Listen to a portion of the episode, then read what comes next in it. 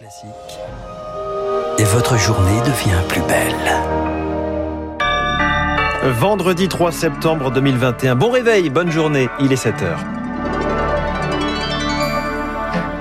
La matinale de Radio Classique avec François Geffrier.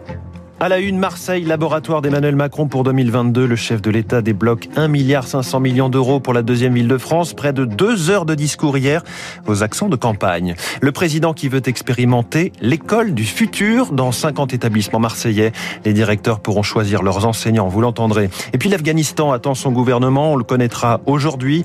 Portrait ce matin du chef suprême des talibans, un homme très discret. Au programme, d'ici 7h30, le rappel des titres de l'écho, l'édito de François Vidal et la taxe Covid sur les complémentaires santé. L'invité de l'économie à 7h15, Paul Boudre, directeur général de Soitec, champion des semi-conducteurs dans un quart d'heure. Et la presse avec David Abiker. Radio classique. Lucille Bréau, Emmanuel Macron rôde sa campagne présidentielle à Marseille. Et oui, c'est bien l'ombre de 2022 qui planait hier sur le palais du Pharaon. Le chef de l'État a égrené pendant près de deux heures les mesures de son plan destiné à redresser la deuxième ville de France. Une enveloppe d'un milliard 500 millions d'euros pour les transports, la sécurité, la culture. Mais pas de chèque en blanc, a prévenu le président. Un discours surtout au parfum de campagne, Victoire Fort. Marseille est un laboratoire. Pour la seconde ville du pays, il faut regarder plus loin, rêver grand, dit Emmanuel Macron. Sécurité, emploi, jeunesse et culture, le président égrène ses mesures. Ou serait-ce déjà les alinéas d'un programme? En haut de la liste, le régalien. Vivre tranquille est un droit, explique Emmanuel Macron. Plus de policiers, mieux équipés et des caméras dans les quartiers nord et à proximité des écoles. Cap aussi sur la jeunesse et l'emploi. Il n'y a pas de fatalité. On ne naît pas chômeur ou dealer, on le devient parce qu'il y a eu des injustices de la vie. Pour les réparer, il propose un service militaire volontaire, des écoles pilotes, un grand chantier pour booster le secteur culturel. Le plan pour Marseille s'inscrit sur le temps long et est co-signé par une mairie socialiste, un plus pour un président qui prône le en même temps. Et ses ambitions pour Marseille, il dit vouloir les tester ailleurs. Pour cela, il lui faudrait un second mandat. Et il peut déjà compter sur une cote de confiance en hausse. D'après notre baromètre ELAB pour les échos et radio classiques, elle progresse de 3% à 37%, de 3 points à 37%. Pour le politologue Benjamin Morel, sa gestion de la crise sanitaire et ses annonces régaliennes confortent son électorat. Il faut bien comprendre qu'aujourd'hui, la principale menace pour Emmanuel Macron en vue de 2022, c'est essentiellement la préemption de son électorat de centre-droit par des candidats de la droite. Et ce qui fait aujourd'hui que cette base tend à pouvoir revenir à LR, c'est notamment le manque de crédibilité du président de la République sur les questions de sécurité. Les différents crimes qui ont touché Marseille ces derniers jours ont fait de Marseille une thématique qui lui permet d'exister médiatiquement sur ce thème-là. Donc il faut être présent et il faut montrer qu'on prend le sujet au sérieux et qu'on le prend à bras le corps, ce que tente de faire aujourd'hui Emmanuel Macron. Et à noter ces 8 millions d'euros débloqués pour Marseille pour équiper les policiers avec à la clé 222 voitures et motos d'ici l'été prochain et un nouvel hôtel de police également pour 150 millions d'euros. Le président ne chiffre pas en revanche la rénovation des écoles. Il promet simplement la création d'une société ad hoc sous patronage de l'État d'ici la fin de l'année pour réhabiliter les plus vétustes.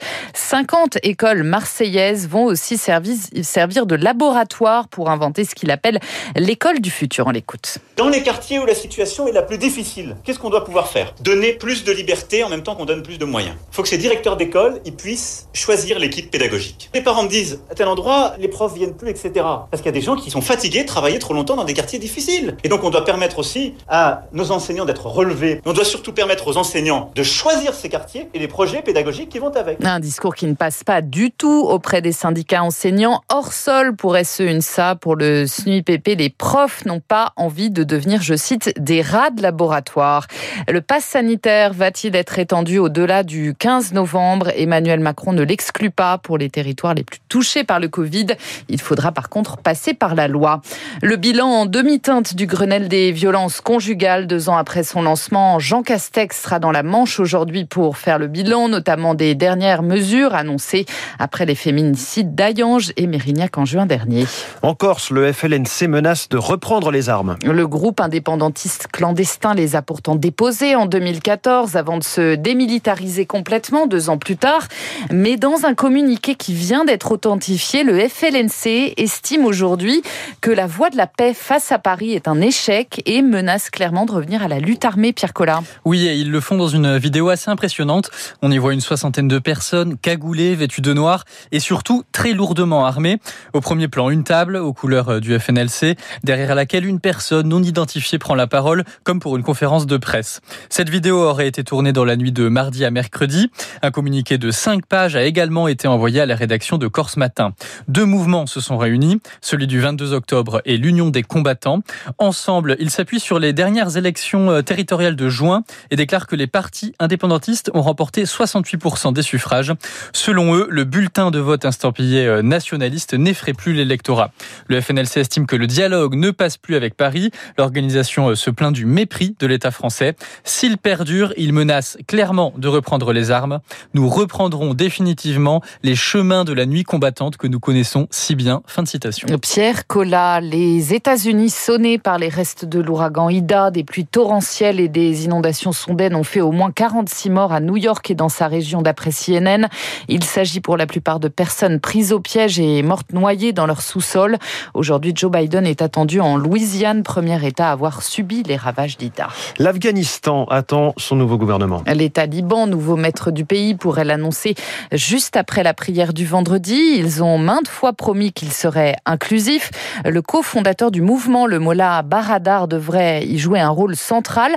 Quant au chef suprême des talibans, le mystérieux Abitullah Akhundzada, il devrait devenir le guide religieux du pays, un homme que personne n'a vu jusqu'à présent, Marc Tédé. De lui, on ne connaît quasiment qu'une seule photo, un portrait diffusé par le mouvement taliban où il apparaît le regard perçant, portant un turban blanc et une longue barbe noire. Mais le Mollah Kunzada devrait bientôt apparaître en public, promettent les talibans, de quoi faire taire les rumeurs sur sa mort dues, selon les versions, au Covid-19 ou à un bombardement américain. Ce Pashtun, spécialiste des questions religieuses, était jusqu'en 2016 à la tête des tribunaux chargés d'appliquer la charia. C'est à cette date qu'il est nommé chef suprême du mouvement. Il succède alors au Mollah Mansour, tué par une frappe de drone américain au Pakistan. Et pour éviter de connaître le même sort que son prédécesseur, il vit depuis caché à Kandahar, sa ville d'origine, qui est aussi le berceau des talibans. C'est également par mesure de sécurité qu'il ne s'exprime que rarement, le plus souvent lors de messages à l'occasion des fêtes musulmanes. Les précisions de Marc Tédé. Quand un mythe se reforme, ABBA, le groupe pop suédois, revient avec un nouvel album. Avouez, on est tous un peu fans, hein, François. Cet album, c'est le premier depuis 40 ans. Il sortira le 5 novembre. Les quatre interprètes de Dancing Queen vont également lancer un spectacle d'hologramme baptisé Ça ne s'invente pas Avatar. Et puis, une huitième médaille d'or française euh, aux Jeux paralympiques de Tokyo au Japon, encore pour le paracyclisme. On la doit à Kevin Le pour la course en ligne. Félicitations à lui. Félicitations en effet, et à vous. Vous revenez, Lucille Bréau, pour le journal de 8 heures tout à l'heure. Dans un instant, le rappel des titres de l'économie, l'édito de François Vidal des Échos, retour d'une taxe Covid sur les complémentaires santé qui font tout pour l'éviter. Puis l'invité de l'économie, Paul Boudre, directeur général de Soytech. Radio